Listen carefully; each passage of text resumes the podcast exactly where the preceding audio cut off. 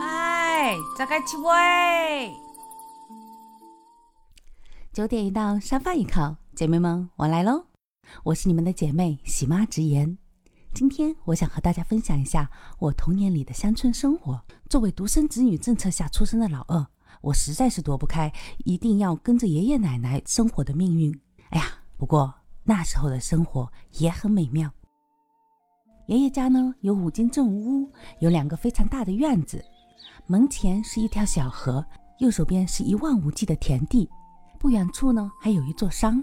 哎，每到春天的时候呀，我的堂姐就会带上我们几个小的，背上一个筐，拿上一些小铲子呀、铁锹啊，然后像我这种小不点儿啊，可能这些都拿不了，他就会给我一个小竹棍儿，嗯，我就会在那里 挖旁边的那个土。重活干不了，嗯，我就纯挖土，就是我们小时候的玩泥巴，嗯，然后我们挖完笋下来呢。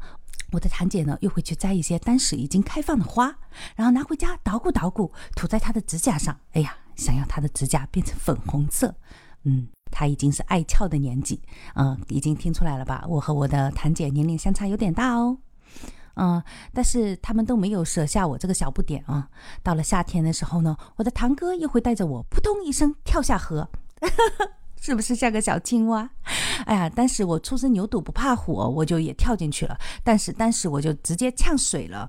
嗯，堂哥呢就马上把我拉上岸，把水挤出来。自此之后呢，我就很害怕下水。我不知道你们各地都是拿着什么啊？但是我的堂哥呢，就是两手都拿着一个白色的壶，就飘在上面，等于像现在的一个浮漂一样。如果说是都没有下过水的，其实我应该是拿一个轮胎下去，呃，但是他们呢也给我准备了。但是第一次下水呛水之后的我实在害怕，我是不敢下去了。但是呢，也有很多乐趣。我可以干嘛？我可以站在水浅一点的地方去掏那个石缝旁边的那个螺丝，回家泡一泡、洗一洗。哎呀，真是太美味了。所以现在呢，即使大家说，哎，螺丝吃了不好，但是我还是很想念那个味道，还是常常会买过来炒一炒，尝一尝。夏天我们是干这些，那秋天呢？哎呀，秋天因为要忙着秋收啊，没有人和我玩，他们都被当做劳动力指派去干活去了。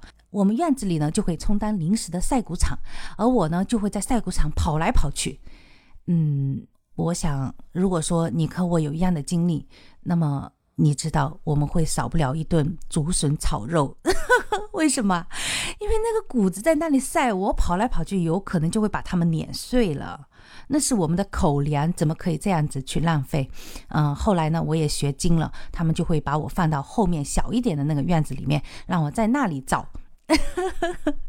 毕竟小那时候还不是特别懂事，因为爸爸妈妈不在，他们嗯去逃生去了，不是逃生哦，他们去那个赚钱养家去了，啊，那么我呢就很矫情，很爱哭，很爱黏着奶奶，奶奶一有活干呢，我就在那里哭，嗯，真是个小哭包，难怪当时不这么受欢迎。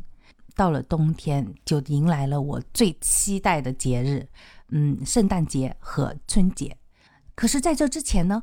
我的奶奶呢，都会带上一袋粮食，然后再带上一些菜籽油，带着我慢慢的走到五公里之外的姑姑家。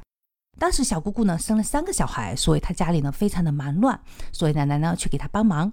这个时候呢，我就又开始撒慌了，因为这个两个节日的到来啊，他们院子里会有一个一年一度的活动。就是电影放映日，我们在秋收之后，不大家不都闲下来了吗？又到了过年前，大家会有一段时间是比较放松的，大家就会有一个电影放映日。呃，我已经不记得是什么电影了，但是我永远记得我坐在姑姑家的那个窗台上。你们现在可能会觉得很危险，但当时就是两层楼嘛，呃，好多大人小孩都是坐在窗台上看，不觉得有什么问题。他们就会给我的兜里揣一些花生呀、瓜子呀，一些花生糖啊什么的，哎呀，把我就美的乐滋滋、乐滋滋的，都不想回家。但是呢，当然啦，嗯，不能在姑姑家过年的，我们是要回到爷爷奶奶家过。然后回到那个大家庭里面呢，当时我爷爷奶奶家呢是还没有分家的，我们家人口众多，我有三个伯父，两个姑姑，他们都会聚集在我们那个大宅子里面。那时候呢，我们就会宰鸡啊、宰鸭呀、杀鱼啊，嗯，反正就变得很热闹。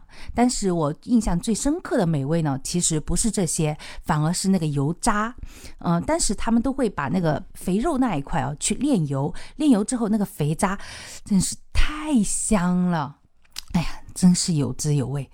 嗯，最后的重头戏就是他们给我发小红包，虽然少，但是必须到啊。那个就是属于我的童年快乐，但是一想起我的童年是这么的四季分明，这么的有趣，那我小孩的童年呢？我不知道他眼中他的童年是怎么样的，在我看来呢，是有点单调和乏味的。像他们平常除了学习，去一些兴趣班，可能是那些户外活动都变得非常少。即使有，他是和同学他们出去一起玩、一起闹。我不知道他们会玩哪些内容。我最多呢，就是带他出去一些野外公园里面呀，去走一走呀，踢踢足球呀。我不知道我还能做更多的什么。当然，我觉得我们的童年都是不能复制的。每一个时代有一个每一个时代的特点。我不知道我该做出哪一些的改变来改善他们现在的这个童年。你的童年又是什么样的呢？你希望你的孩子有什么样的童年？如果你喜欢我们的节目，可以订阅它哦。你们的订阅是对我最大的支持。今天的节目就分享到这里喽，谢谢你们，再见。